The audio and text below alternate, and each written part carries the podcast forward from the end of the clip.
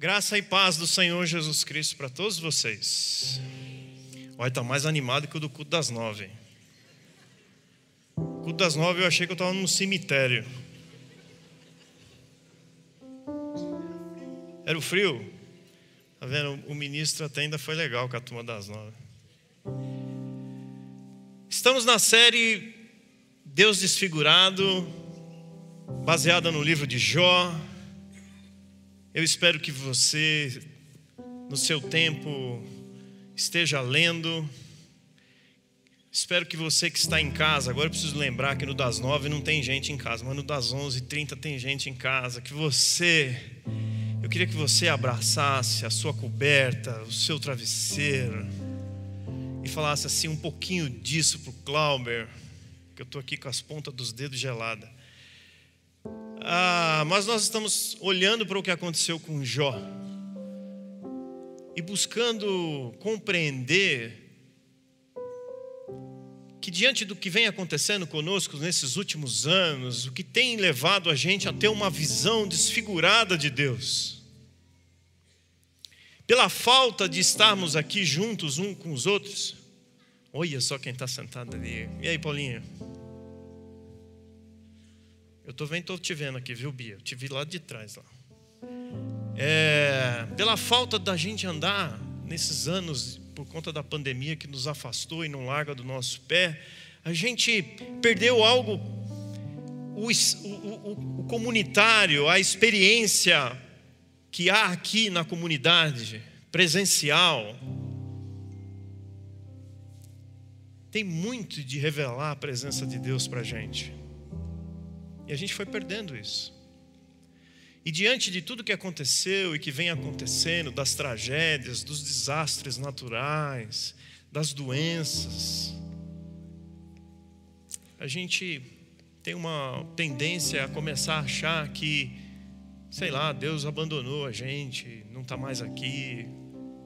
Muito parecido com o argumento dos amigos de Jó. Jó, você fez alguma coisa para receber o que você recebeu, cara. E Jó continuou lutando com o seu argumento de que ele era inocente, de que ele não tinha feito nada. E Jó promove nove discursos dirigidos aos seus amigos, mas também dirigidos a Deus, onde ele quer que ter uma audiência com Deus, onde ele quer que Deus abra a oportunidade de um tribunal para que ele seja o próprio advogado de defesa dele. E que ele leve esse argumento, a minha defesa, o meu argumento de defesa, eu sou inocente. Eu não fiz nada para perder os meus filhos, para perder as minhas propriedades, para perder toda a minha riqueza, e ainda para receber uma doença da cabeça aos pés. E no capítulo 38 de Jó, que nós vamos começar a ler hoje, que eu quero convidar você a abrir, acontece algo que eu e você a gente deseja nos momentos mais angustiantes da nossa vida e talvez até mesmo em momentos não tão angustiantes da nossa vida, da nossa vida, é que Deus veio responder ao pedido de Jó. Veja comigo lá no capítulo 38. Versículo 1 diz o seguinte: Então, do meio de um redemoinho, o Senhor respondeu a Jó. O que mais Jó queria durante seus discursos era que Deus se apresentasse. Ele queria ouvir da boca de Deus o porquê ele estava passando por aquilo ali. E Deus diz a Jó assim: quem é esse que questiona a minha sabedoria com palavras tão ignorantes? Prepare-se como um guerreiro, pois lhe farei algumas perguntas e você me responderá. Onde você estava quando eu lancei os alicerces do mundo, Jó? Diga-me, já que sabe tanto.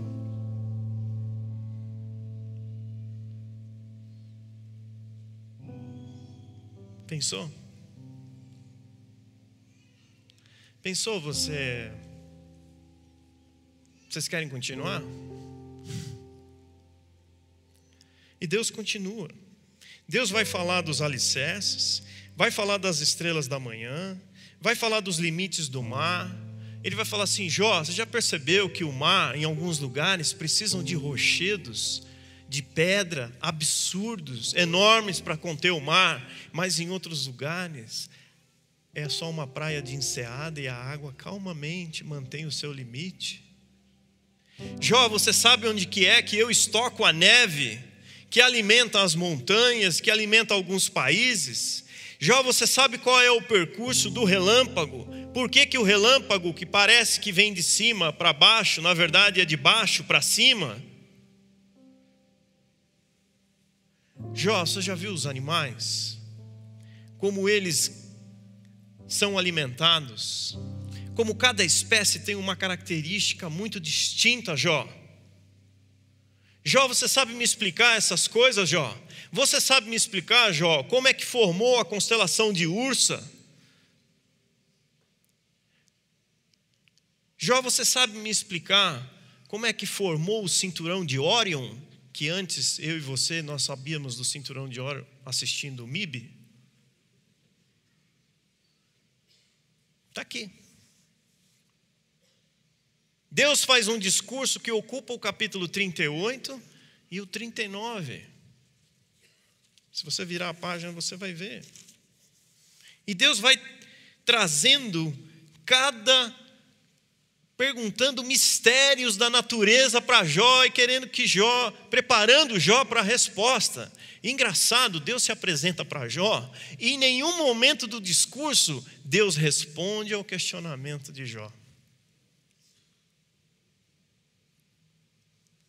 Primeiro que Jó deve ter se assustado, porque não é todo dia que um redemoinho vem conversar com você, não é verdade?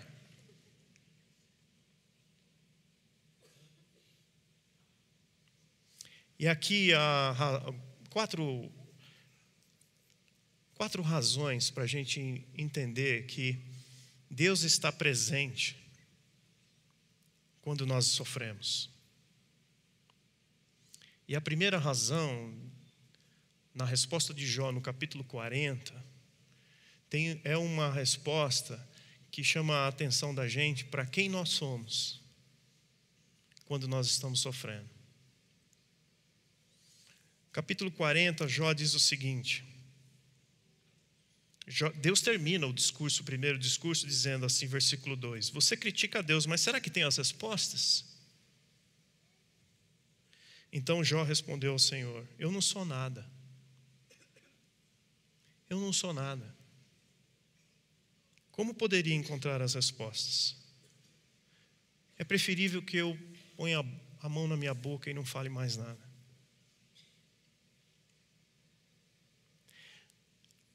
A maior parte do, do nosso sofrimento, da dor, da perda de alguém muito querido, ou de algo que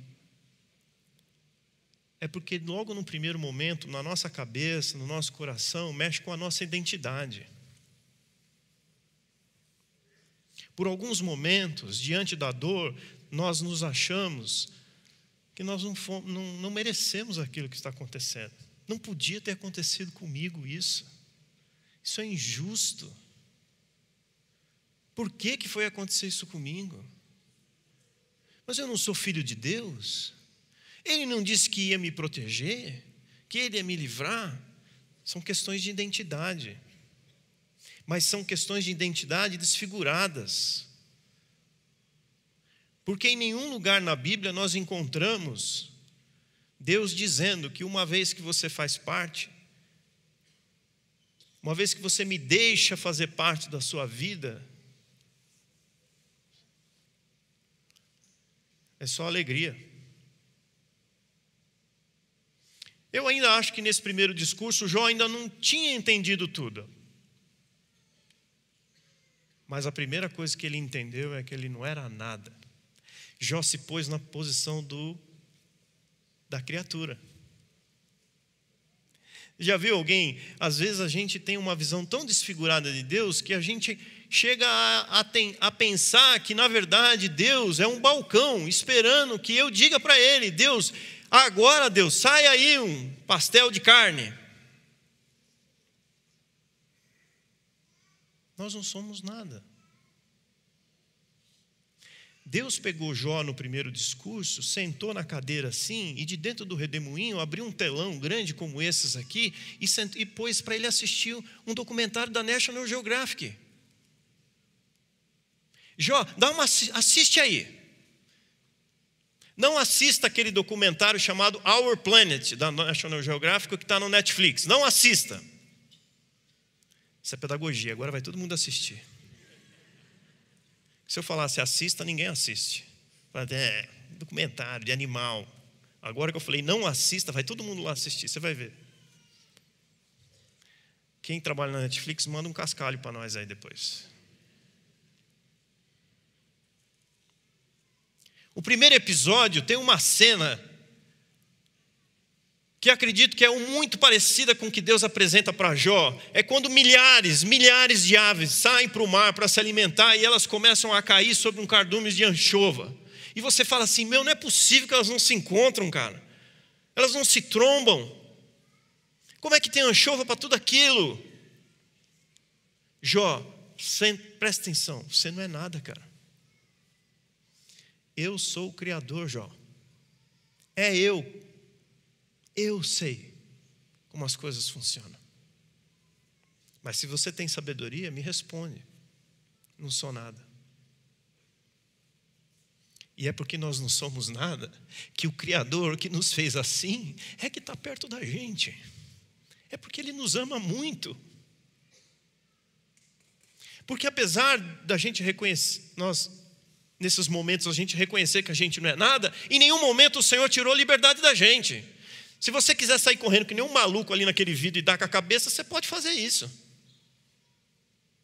Não vai aparecer um anjo, como diz um pastor muito amigo, que ele diz assim: se você decide pegar o carro e sair em velocidade, a Bandeirantes, na rodovia dos Bandeirantes, a mais de 120 km por hora, você pode, você é livre, você pode fazer isso. Mas lembre-se, o anjo da guarda, quando der 120, ele já saiu faz tempo. Não é bobo, para que ele vai se ralar à toa? Escolha não é dele. Não satisfeito, Deus faz um segundo discurso para Jó, que é o capítulo 40. E agora, ainda no meio do, do redemoinho, o Senhor fala para ele no versículo 7 do capítulo 40: Prepare-se como um guerreiro, pois vou te fazer outras perguntas e você vai ter que responder. Vestibular, viu, Bia? Que Deus faz vestibular com a gente. Não queria te lembrar disso, mas. É, e ele continua a falar da natureza, ele põe outro capítulo do, do documentário para Jó assistir. E no capítulo 41, o documentário entra em um capítulo especial porque traz dois animais que eu e você talvez a gente poderia melhor traduzir como monstros marinhos, porque são da água. E alguns estudiosos, as características são muito parecidas, são muito parecidas muito parecidas do bemote. Queria tanto ter um cachorro macho para chamar ele de bemote, dois. Um chamar bemote e outro leviatã. Ia ser legal, né? O bemote é muito parecido com o hipopótamo. Porque fala que é herbívoro. Porque fala que ele tem patas como é, bronze. O que pega é a cauda dele. A cauda poderosa dele, como um cedro, é que não bateu com o do hipopótamo cauda do hipopótamo é pequenininha, poderosa para. Já viu o hipopótamo marcando território? É poderosa. Mas não é assim então. Agora eu estava conversando com o pessoal aqui do Louvor, que é especialista em dinossauro, e eles estavam falando, Cláudio, não podia ser um dinossauro? Podia, por que não? Podia. Mas era um monstro marinho, era algo que assustava, era algo que se não tem como, e Deus fala isso, não tem como domar esses caras, Jó. E o Leviatã, que também o pessoal acha que é um crocodilo, porque realmente a sua coraça é impenetrável, suas escamas, mas a questão que solta fogo pela narina, fica onde no crocodilo?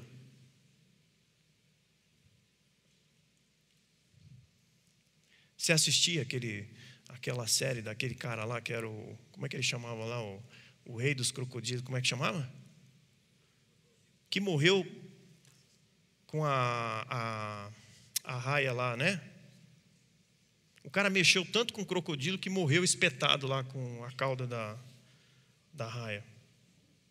Mas a parte de soltar fogo pelas ventas, pelas ventas, pelo nariz, ninguém sabe o que é ventas. É o rei de todos os animais selvagens. É um tiranossauro rex marinho. Qual é a resposta de Jó? Primeira resposta de Jó, depois desse discurso, está no versículo 2 do capítulo 42, que é o último capítulo dessa história. Sei que podes todas as coisas, e ninguém pode frustrar os teus planos. Segunda razão para a gente começar a aprender com Jó de que a presença de Deus, mesmo ainda permanece durante a nossa dor, durante o nosso sofrimento, é que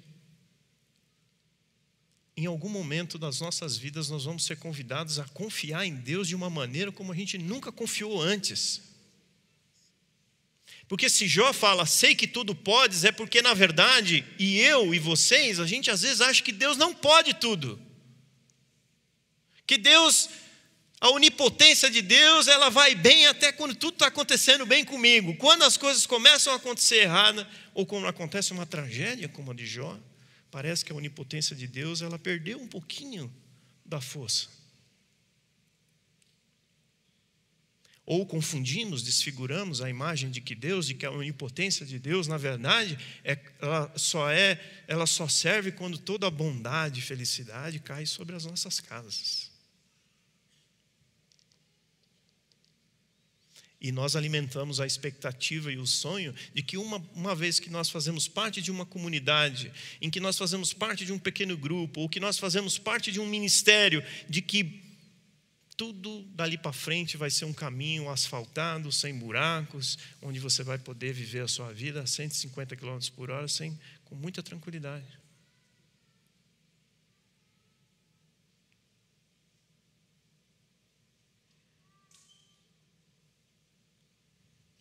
Sei que tudo podes, Deus. A nossa segurança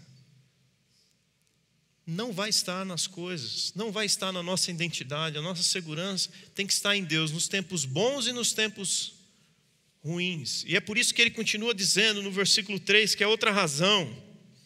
Sou eu. Quem é esse que com tanta ignorância questiona a minha sabedoria? Uma pergunta de Deus e Jó responde: Sou eu. Sabe por quê, Deus? Porque eu falei de coisas que eu não entendia. Eu não consigo explicar como é que os filhotes de corvos se alimentam. Eu não sei explicar. Eu não sei explicar como a ave pega o peixe na água, engole e para onde vai a água que entrou junto com o peixe. Eu não sei explicar, Deus, isso. Já viu algum passarinho cuspindo? E quando ela regurgita, regurgita o peixe na boca do. Coisas maravilhosas demais que eu não conhecia. Não assista aquele documentário, vocês vão perder o tempo de vocês. Estou testando. Muitas vezes eu e você queremos definir a nossa segurança, a nossa identidade em cima do poder que a razão humana tem. Então a gente se começa a alimentar com muita sabedoria. Eu quero sabedoria, eu quero estudar, eu quero fazer, eu quero saber. Já viu as nossas conversas? Elas versam em cima do que a gente sabe, do que, a gente pode saber. Por quê?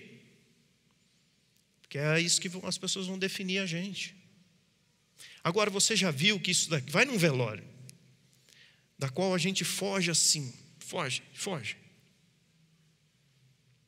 Vai versar sabedoria lá. Não adianta. Não tem sabedoria que console, não tem sabedoria que traga consolo ao coração de um pai que perdeu o filho. Não tem sabedoria que console um pai que é repórter, que vai na estrada porque ficou sabendo que é um acidente, e quando ele chega lá, ele descobre que o acidente é com o carro do filho dele e que o filho dele perdeu a vida. Que sabedoria consola um cara? Que sabedoria consola uma família ao descobrir aos três meses de, de, idade que o filho tem uma doença degenerativa, que quando ele tiver 12, 10 anos, 11 anos, ele vai ser um velho de 60 anos. Opa, deixa eu ajustar aqui, cadê ele? Está ali. Um velho de 80 anos. Não chegou lá ainda, né, seu Wagner? Não, então não é velho ainda.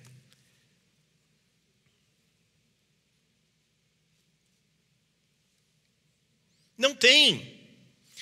E muitas vezes eu e você, numa tentativa de, estar presente na vida dessas pessoas, e como querendo até que fazer papel de advogado de Deus, a gente traz algumas palavras que era melhor ter ficado de boca fechada. É propósito de Deus, é porque você ia sofrer muito lá na frente, então por isso que ele tirou agora.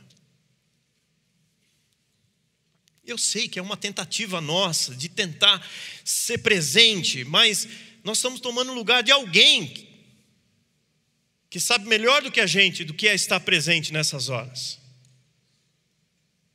O que nós temos que fazer é, é dar liberdade para esse alguém chegar. Eu estou falando do Senhor Jesus Cristo. E é o Espírito Santo que introduz o Senhor Jesus em nossas vidas.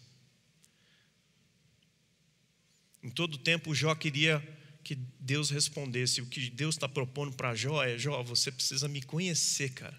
Não ouvir as minhas respostas. Jó, o que eu mais quero com você nessa conversa é que você me conheça um pouco mais, não que você tenha as respostas que você quer. Como se a gente tivesse a resposta, e nós sabemos a resposta de Jó.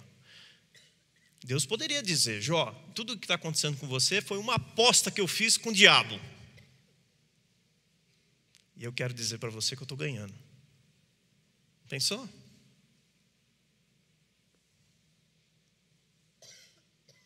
No versículo 5 desse capítulo, talvez o versículo que você já ouviu, ou que você mais conhece da história de Jó, é quando Jó então começa a entender que diante do sofrimento, diante da dor, o mais importante não são as respostas, é a presença de Deus.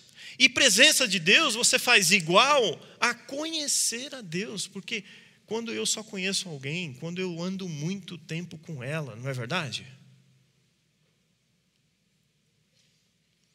Quem anda muito tempo com você, olha para você e você já começa a reconhecer sinais, Opa, está querendo dizer alguma coisa.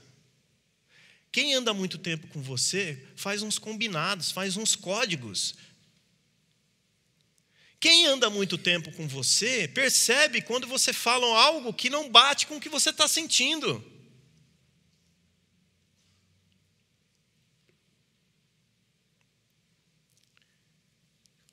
Versículo 5 do capítulo 42: Antes eu só conhecia você de ouvir falar.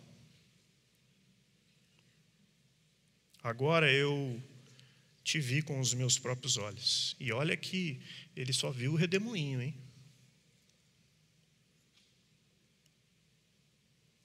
A presença de Deus. Deus está presente, Deus nunca não vai embora da gente. Mesmo quando eu acho que ele já se foi há bastante tempo. Ele não, não é um Deus de amor? Não é um Deus que nos ama? Não é um Deus que deu o único filho dele por nós? Se aquele que deu o seu próprio filho para morrer por nós, não há de fazer outras coisas, não há de dar tudo aquilo que nós pedimos, então, tem perguntas que nós não conseguimos responder. Por que ele levou? Por que ele tirou? Por que foi dessa maneira? Por que, que dói tanto? Por que, que eu sinto tanta saudade? Por que, que eu me sinto um nada? Por que, que eu, onde ponho o pé, só dá, não, nada brota? Não sei. Nós não sabemos responder essas perguntas. Essas perguntas são da. Não tem resposta. Qualquer tentativa de resposta, a gente tira Deus da nossa presença.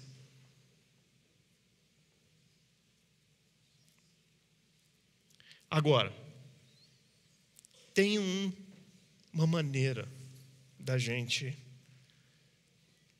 mudar as perguntas.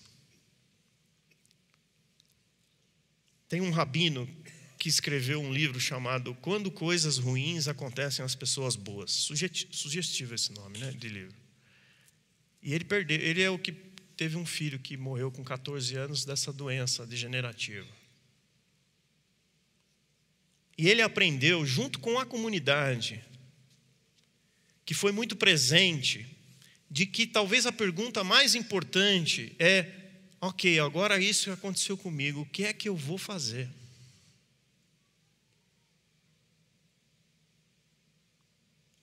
O que é que eu vou fazer? E não por que, que aconteceu. Que Deus é esse que deixou acontecer? Onde é que estava Deus que não impediu, que não pôs os anjos para proteger? Ok, aconteceu. Eu não estou dizendo que isso aqui é uma capacidade super-humana de você lidar com a dor. Não tem como a gente lidar com a dor, queridos. Ok? Algumas coisas vão acontecer com a gente que que vão doer mais do que você consegue imaginar. E que vão deixar você prostrado, que vão fazer você se ajoelhar e dizer: Deus, olha, eu queria que o dia que eu nasci não existisse na face da terra, como foi que Jó falou.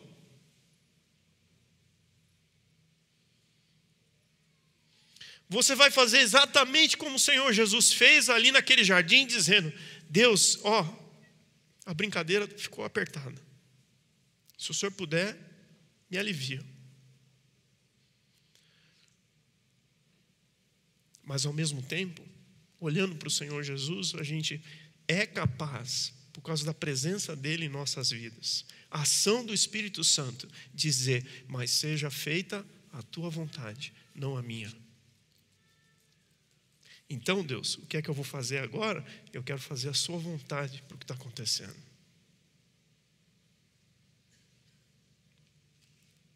Recentemente, um mês e, alguns dias atrás, a morte bateu, quase que bateu na minha porta. Uma das vizinhas, o filho amanheceu falecido. Um rapaz de 26 anos. E naquela confusão do hall, do lado de cada porta, olhando pelo BBB, eu fiquei, saio ou não saio, saio ou não saio, saio ou não saio. Eu não sabia ainda o que tinha acontecido. Decidi sair. Entro no apartamento dela, ela está ao lado do filho. O que, é que você vai fazer? O que você vai falar? Ela chorando em cima do filho disse assim para mim: É castigo de Deus, Clauber. Não é castigo de Deus. Eu não sei o que é. Mas não vai adiantar. Fazer teologia ali, não adianta. Agora, o que eu tenho dito lá em casa, porque isso acabou, né? Estava literalmente na porta de casa. Como é que a gente vai agir com a Suzana daqui para frente? Como é que a gente vai dizer para ela que ela anda os próximos dias da vida dela?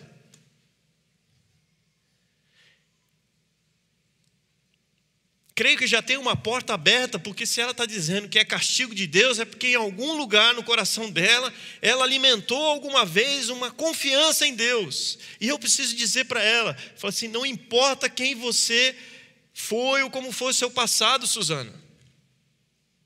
Você é criatura de Deus, Deus ama muito você. Vou precisar, não me pergunte como, eu estou ainda pensando como é que eu vou introduzir esse discurso para ela, porque é difícil, porque a gente está muito acostumado em velório, a gente vai lá falar meia dúzia de palavras, o povo não presta atenção mesmo e pronto, está resolvida. Mas a gente não entra na dor da pessoa.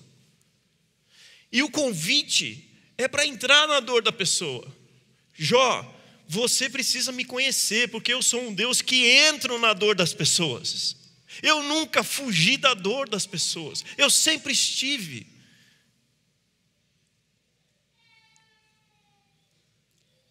Quando Marta e Maria ficam sabendo que o Senhor Jesus Cristo está chegando nos arredores de Betânia, e, que o, e Marta sai correndo ao encontro do Senhor Jesus Cristo. Elas reagiram muito parecido como eu e você. Ah, Senhor Jesus, por que você demorou tanto? Se você tivesse aqui, não tinha acontecido.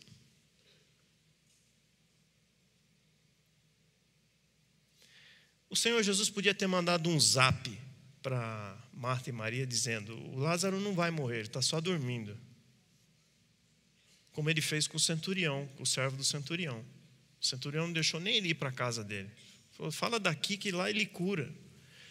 Mas o que me chama a atenção nessa história é que Jesus faz questão de estar presente. Ele vai, mesmo sabendo que eram passados quatro dias, ele vai. Há quatro razões, de maneira racional, para a gente trazer aqui de que Deus está presente no meio da dor e do sofrimento nosso e do, de quem está à nossa volta, mas o convite é para nós habitarmos na dor do próximo. Porque quando a gente habita na dor do próximo, a gente conhece a Deus e. E alguém há de habitar nas nossas dores quando nós passarmos, porque elas vão vir. Não sou profeta do Apocalipse, mas eu quero dizer para você que em algum momento dessa nossa vida, vai cair sobre nós dor, vai cair sofrimento, vai cair perdas, vão aparecer. Não estamos livres, não somos livres. Mas nós podemos fazer algo desde já. Conhecer esse Deus que nos criou conhecer esse Deus que colocou uma natureza em volta da gente, que nós não conseguimos responder um décimo das perguntas. Colocou a gente que é capaz, nos deu capacidade de ajuntar conhecimento, mas esse conhecimento não resolve o problema da humanidade. E Deus, quando quis se revelar de maneira máxima, acima de todo conhecimento, ele não usou um redemoinho, ele encarnou o filho dele num homem. O Senhor Jesus era homem e andou comigo, andou com, com você, andou com N pessoas.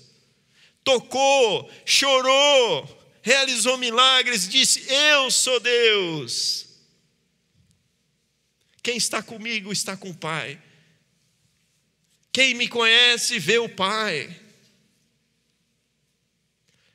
Só o Senhor Jesus pode tirar essa visão embaçada que a gente tem de Deus e nos levar para as Escrituras, nos levar para os pequenos grupos, que é onde a gente tem que rasgar o coração e dizer assim: nossa, como eu estou perdido, cara, nessa cidade. Como eu preciso do Senhor Jesus. Como eu sou ansioso, como eu sou inseguro, como eu não sei quem eu sou. É duro você ouvir um adolescente de 16 anos dizer assim para disse outro dia para mim: Eu não sei quem eu sou. Eu falei: Pô, cara, tá bom, tá um tempo. Estou com 47 também, não sei.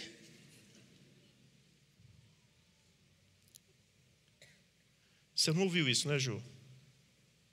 Ela fala assim: Você não sabe, não sei quem. Mas é um passo para a gente se entregar. E aqui eu queria convidar você a cantar essa música que nós vamos cantar agora. Porque Jó termina essa parte do discurso dele dizendo assim: Retiro o versículo 6, retiro tudo o que disse e me sento arrependido no pó e nas cinzas. Aqui Jó entendeu quem ele era. Aqui Jó entendeu que ele, se ele fazia os rituais, os sacrifícios, pensando no pecado dos seus filhos, ele entendeu que se a confiança era baseada no que ele podia fazer, agora ele, ele dependia de uma confiança em quem Deus é, e não do que ele pode fazer para Deus. Aqui Jó se entrega. O sentar é, é quando a gente se entrega e fala assim: não tem mais o que eu possa fazer, a não ser me entregar a não ser dizer assim: Senhor Jesus, eu quero habitar a dor do próximo, mas eu também quero que alguém habite a minha dor, venha estar comigo, venha estar presente.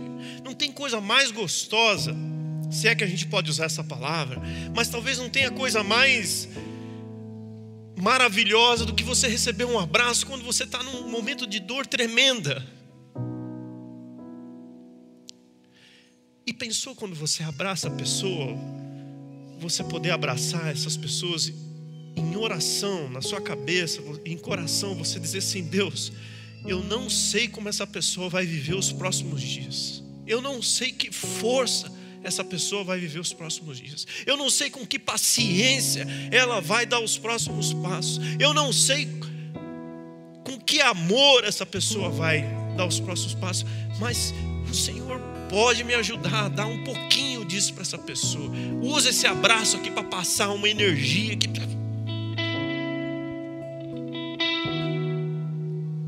Porque uma coisa que o Espírito Santo faz é usar eu e você para abençoar outras pessoas e para marcar outras pessoas. Mas precisa começar com uma entrega. Precisa começar dizendo assim: Deus, estou aqui. Que nós mais costumamos fazer, uma reação natural, é a gente fugir da dor, é a gente fugir do sofrimento é a gente criar a expectativa de que nós vamos ter uma vida feliz e bondosa.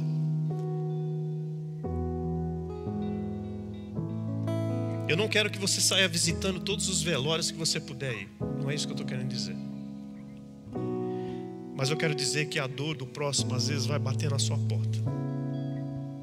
Vai ser bem ao seu lado. E como igreja do Senhor Jesus Cristo, que pisou, foi na direção da dor, que a gente possa começar a fazer isso, um aprendizado, para a gente poder, com o objetivo final, conhecer esse Deus como a gente nunca conheceu. Pensou a gente chegar no céu e dizer assim: Ah, isso aí eu conheci. Isso aí eu fiquei sabendo lá, por causa do fulano, do Beltrano. Mas ainda assim, falta muito, mas começa com uma entrega. Eu quero convidar você a ficar em pé. Eu quero convidar você a, a trazer o seu coração nessa música e a pensar como tem sido a entrega da sua vida. E eu espero muito que Deus não tenha permitido até o momento que você sofra como Jó sofreu. Mas a gente não impede da gente se entregar a Ele. Vamos cantar?